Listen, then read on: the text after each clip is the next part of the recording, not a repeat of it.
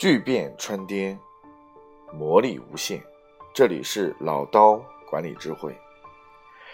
这次给大家所提出来的一个专辑呢，是关于在 SST 营销精英训练营当中的一个经典的一个项目，一有一个课程。这个课程呢，主要是关于营销当中的天龙八部。那么今天给大家是讲述的是关于营销的第一步，叫做精准分析。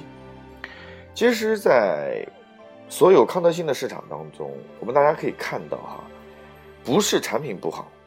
也不是营销的方案不好，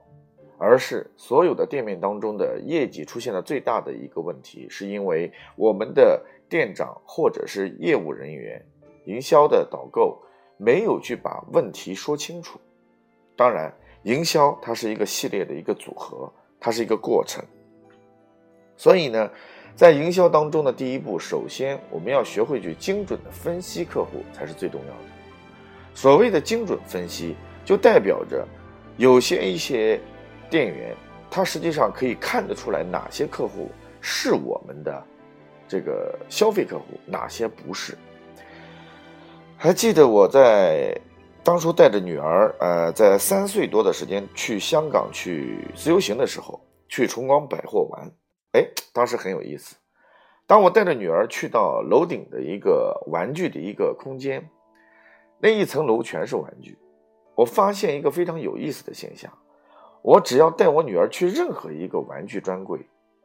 那么都会他的所有的营销人员，就是导购，都会蹲下来跟我的女儿逗着玩。对于我，其实根本爱理不理。哎，但我就发现一个问题：他们只要把我女儿逗乐、逗开心了，那么实际上，那做父亲的可能拗不过整个女儿的需求。所以我那个时候就在想：我既然是买单的人，为什么导购不找我呢？哦，原来我明白了，其实他们真正的客户是小孩子。因此，我们的店面当中实际上有非常巨大的。发展空间，但是实际上我们的所有的一些店面的导购根本就没有长眼睛去区分哪些是我们的客户。所谓的精准分析，就必须要把我们一看到就知道哪些客户是我们的准客户，哪些客户不是我们的准客户。汽车后市场在我看来是拥有巨大的发展空间，尤其是整个市场当中，客户是开着钱啊，开着车来送钱。这比其他的所有的一些这个行业市场都具有精准性，可是问题是我们是不是把这些所有的流量客户当中分析一下，哪些是我们康德新的客户，哪些不是我们的康新客户？那么通常来说，进入我们店面里面呢，要进行一个纵横的一个维度的分析，这里面分为两大系列这个客户，第一个就是老客户和新客户。通常来说，老客户跟我们的一些这个熟悉程度是比较高的，所以精准分析难度并不大。第二个，新客户，新客户在精准分析当中是需要我们所有的一些导购是长眼睛的，是动脑筋的。那么我在这里面呢，提供一个基本的一个与准则。可以让我们一下子就看到哪些客户是我们可以去重点跟进，哪些客户不是我们重点跟进的。当然，在销售的过程当中，我特别提醒一下所有的一些老板和门店的店长或者是导购，营销不是一蹴而就的，营销不是我今天跟客户沟通，今天就让客户必须产生订单的，不是这样的一个概念。营销它是一个持续性的过程，比如说我今天客户来了。那么，如果已经建立了持续的信任感、信任感，那么在这里面呢，我们就不会存在其他的一些问题。那么，如果说在我们这个过程当中，啊，所有的一些客户又出现了另外一个问题，就是没有建立信任感，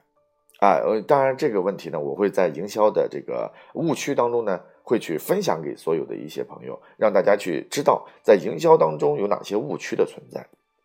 但是在这个过程当中，去分析客户的时候，要按照几个维度，然后来分析，这有一个标准的。那么第一个标准是什么呢？第一个标准是看客户啊新老标志问题。如果是老客户，有了一定的信任基础，这个时候就可以直接介入到跟老客户的沟通当中，然后呢，进入一些促销方案、营销方案和一些标准话术给客户去传递。那么，如果这个客户啊，他自己对你比较信任，对这个店面是持续来消费的，那么你再去销售过程当中的时候，他内心当中是不会产生任何抵触的。那么第二个呢，就是对于新客户而言，他和你之间是缺乏一种这种信任程度的，所以你还要进入到一个破冰熟悉的一个阶段。这就是我们要在《天龙八部》当中的第二部当中，然后要去讲到的一个东西啊，这个是没有问题的。那么。所以第一个维度是要先区分老客户和新客户。那么老新客户当中，你跟客户沟通的内容和方法是不一样的。第二个是要把客户的车系进行一个大概的区分。通常来说，我在去讲课当中的时候，会去区分的这个标志呢，是停留在呃以这个比如说呃十万级以这个车系为主的话呢。到二十万这个车系为主的这部分客户呢，通常来说，他是一个呃特别去关注性价比的呃这样的一个客户群体，也就意味着他对于你的换丝膜换产品也好，对于你贴车衣也好，那么这一块的客户，他实际上他花了很这个钱来买这个车，实际上是证明一件事情，他对于整个品质生活。和高档消费，它实际上是基本上不在它的范围内，所以二十万以内的车系呢，通常来说，我把它规定为叫经济适用型车。经济适用型车的客户，这个时候你去跟他去讲什么产品，你会发现导入会特别的累，因为他会给你特别的计较啊。他计较的原因其实不是不想用这个产品，是因为你的价格，然后阻碍了他。所以在这个过程当中。我们就知道哦，面对这样的客户，我们要循循善诱，找准需求，用小单，然后来破破这个题，从而让他慢慢的去延伸进来。那么，对于二十万到五十呃四十万之内的这个车系呢，通常来说称之为叫中端车系。这个中端车系，他们能够花到二十万到三十万到四十万的这个来买车的话，证明他对生活的品质是有要求的。他对他自己开车所展示的身份是有一定的标准的，因此这波的客户呢，那么是可以去做这个客单的整个的一个植入的。那么对于五十万以上的车系，就是四十万以上的车系，称之为叫高端车系。而高端车系的人，通常来说家境不会太差，他们对物质生活的要求一定是追求相对来说比较高。那么，他追求品质的这类客户，实际上，那么对于你所销售产品给他带来的品位附加值，还有它的增值性来说，是特别有帮助的。因此，第二个标准当中是通过车系直接来区分，啊，客户对于我们的产品的可接受程度，从而我们在设定出标准的话术和对应的产品工单技巧的时候，哎，你就会。马上就知道我该怎么做了，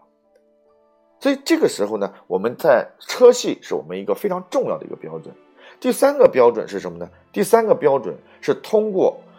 客户的，就是人的，就买单这个人他的这个角色当中，然后来精准分析。一般来说，我们对客户的这个分析当中是分为几个层面层次的，比如说，在二十。五岁左右以下的这个客户，二十五岁以下的客户，通常来说，二十岁到二十五岁这一波的客户呢，一般来说，他的整个消费实力实际上是不，呃，他的经济实力是不够的。那么，但是他们又能开着相对来说比较好的车，那么这个钱从哪里来呢？一般来说都是父辈，然后或家庭当中给予的支出。所以，那这个时候我们就知道了，他们的钱不是自己挣的。而且这一波的年轻人，尤其是以八五后、九零后为准的这一波年轻人呢，他们对于消费，他追求的是酷与炫，追求的是一些新潮。当然，你再结合刚才我所第二个方面提到的关于车系的层次方面来划分的话，你马上你就会非常的清晰的知道哦，那么他就开始知道了，如果是自己买车，他不会去花这个钱，因为他的经济实力是靠自身来赚的。如果他买的相对来说是一个比较中高端以上的车，马上就可以知道他的品位和他的值就在哪里了。因为钱是父辈给的，所以他一定会让他的车在他的朋友圈里面去产生一个酷炫的结果。来，那么这一波的人是要去区分他的消费的层次和消费的潜力值。那么，